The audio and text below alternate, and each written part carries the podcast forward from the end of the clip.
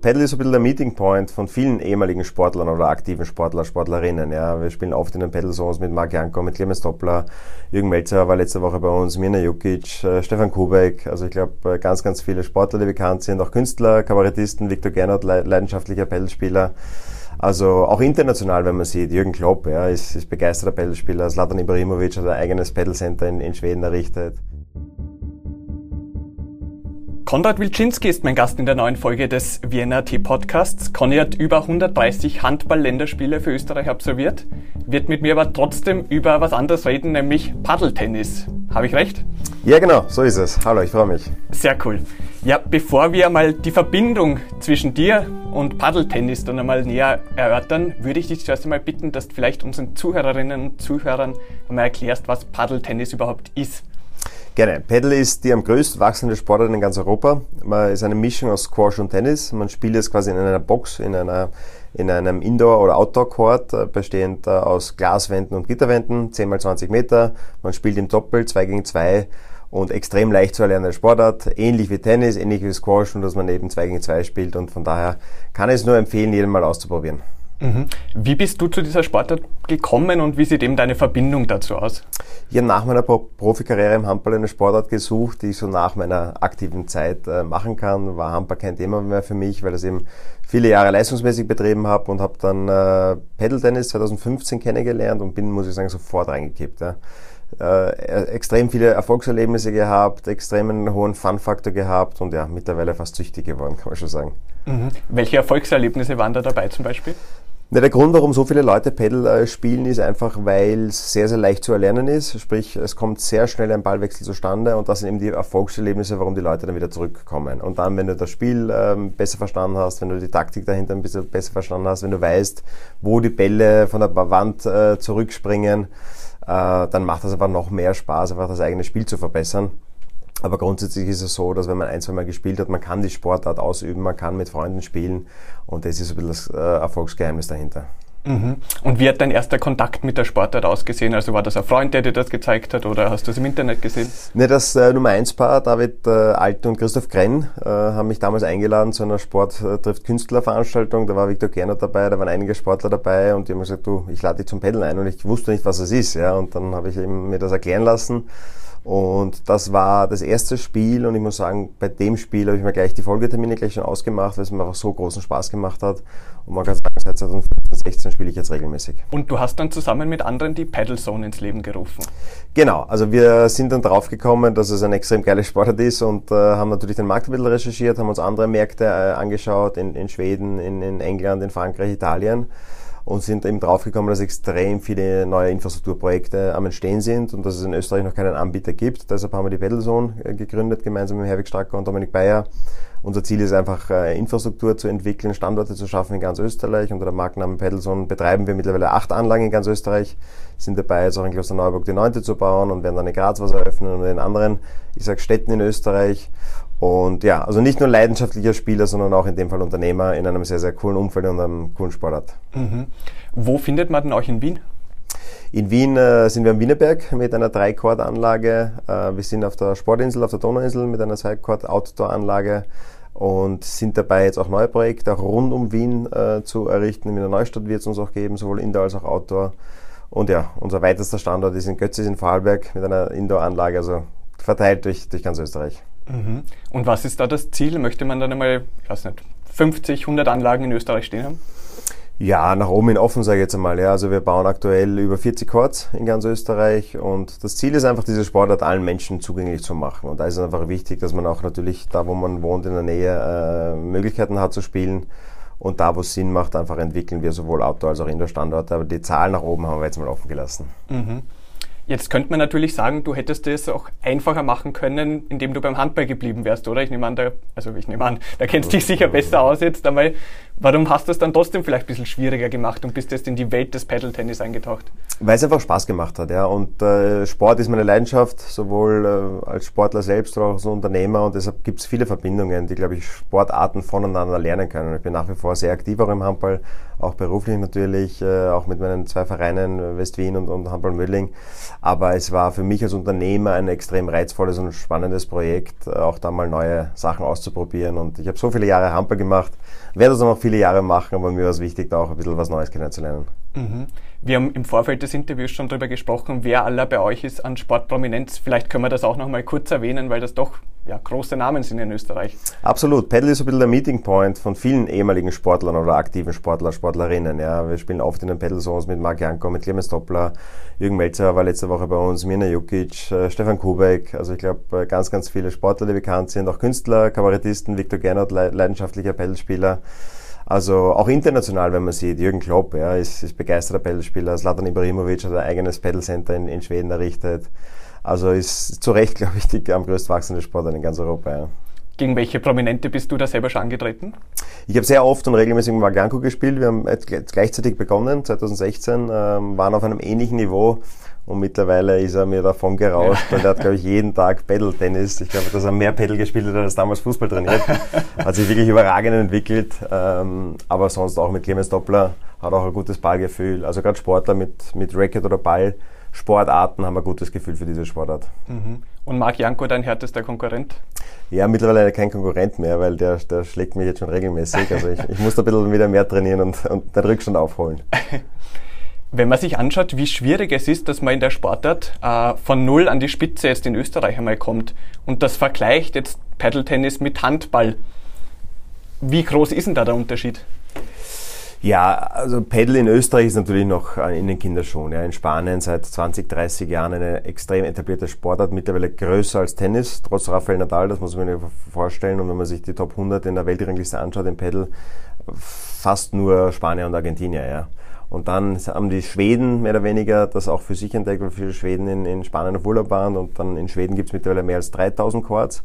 Und von Schweden ist es so ein bisschen in die resteuropäischen Länder gegangen. Also jetzt quasi als Kind, als Jugendlicher mit Pedal anzufahren, ist, glaube ich, ein sehr, sehr gutes Pferd, auf das man setzt, weil es dann relativ schnell geht, um auch um die nationale Spitze zumindest zu erreichen. Mhm. Wie schaut es bei mir aus? Ich bin erst 26, jetzt nicht unsportlich gerade. Wie weit kann ich es noch schaffen, wenn ich jetzt einsteige? Du bist sicher sportlich talentiert, du kannst es weit schaffen. Es gibt auch Amateurbewerbe und das ohne Spaß, dadurch, dass es so leicht zu erlernen ist, wirst du sehen, dass du sehr schnell auf Turniere spielen könntest. Ja? Und das ist ein bisschen das Erfolgsgeheimnis dahinter. Mhm. Was war denn bis jetzt so dein schönster Moment in der Welt des Paddle-Tennis? Sportlich alle Spiele mit unterschiedlichen Sportlern und Sportlerinnen und einfach zu sehen, dass es mit allen Spielern, egal ob fit, unfit, sportlich, nicht sportlich, ein Spiel zustande kommt mit schönen Ballwechseln und das Spaß macht. Ja. Und das gibt es in wenigen Sportarten. Bei den meisten Sportarten musst du gut können, musst du trainieren und da ist nicht so groß der Spaßfaktor dahinter. Das war der, eine Moment und der zweite Moment natürlich äh, zu sehen, dass die Pedal Zone, die Idee dahinter, dass die aufgeht, dass wir extrem schnell am Wachsen sind, dass es gut angenommen wird von der Community.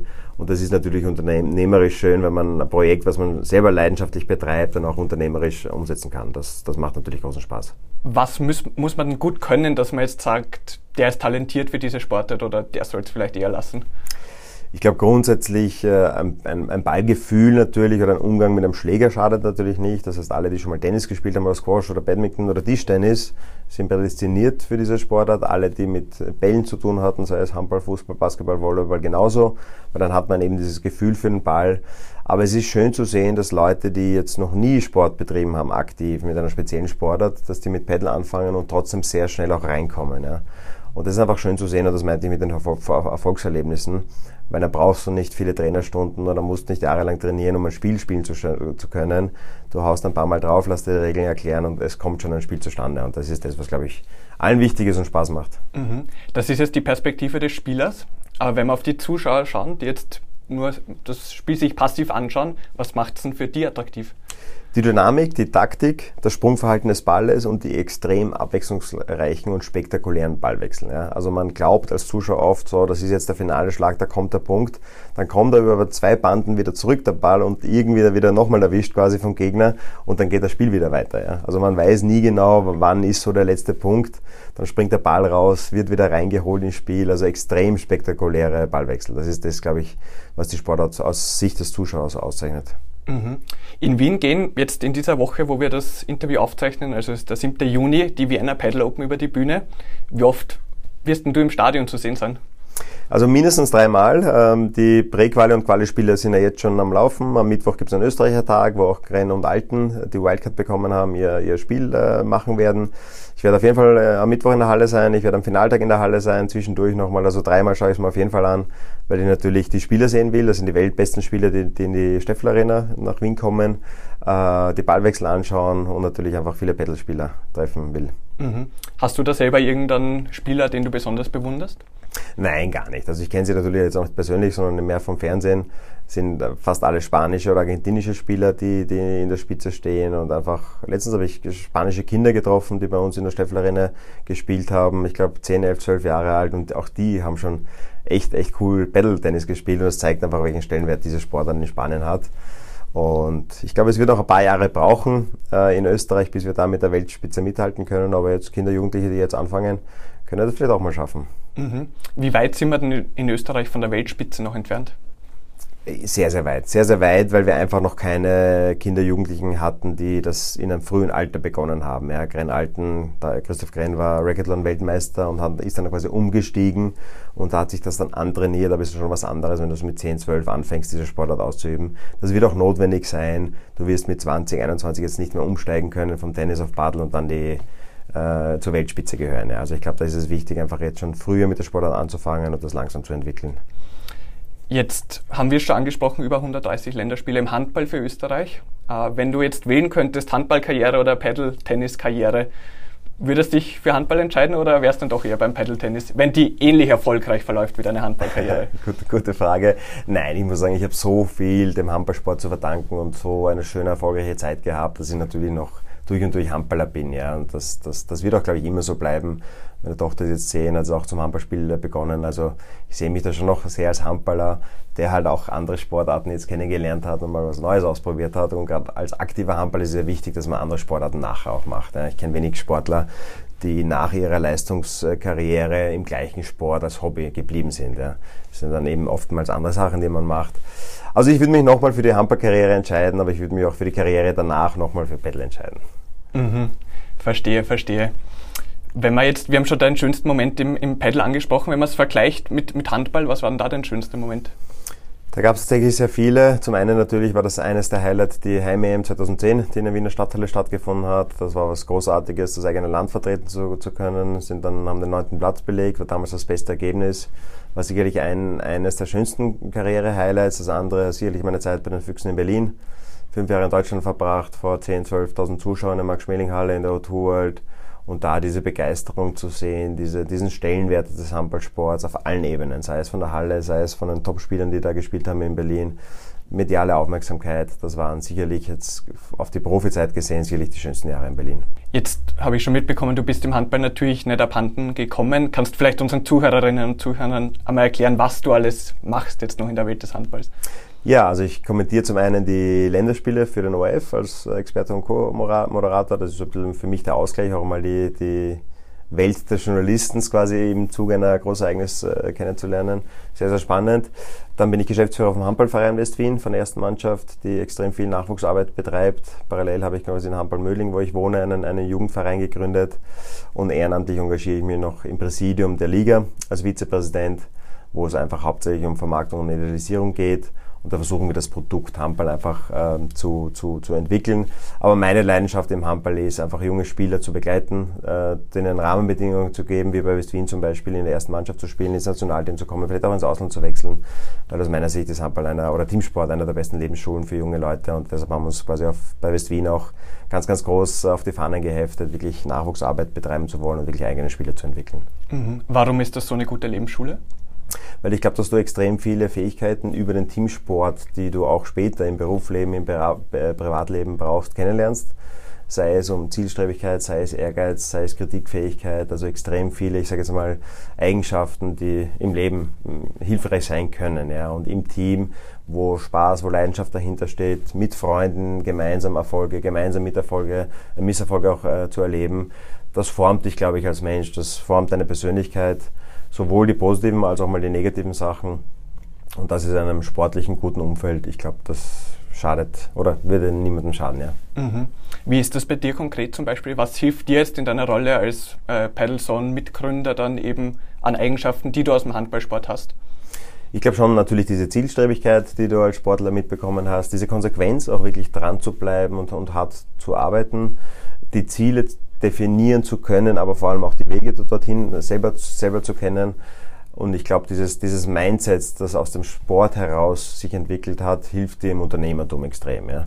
Weil im Sport ist es allerdings anders. Du brauchst eine, eine Strategie, du brauchst einen Plan und dann vor allem eine Konsequenz dahinter, um das Ziel zu erreichen. Und im, im Unternehmertum ist es de facto genau das Gleiche.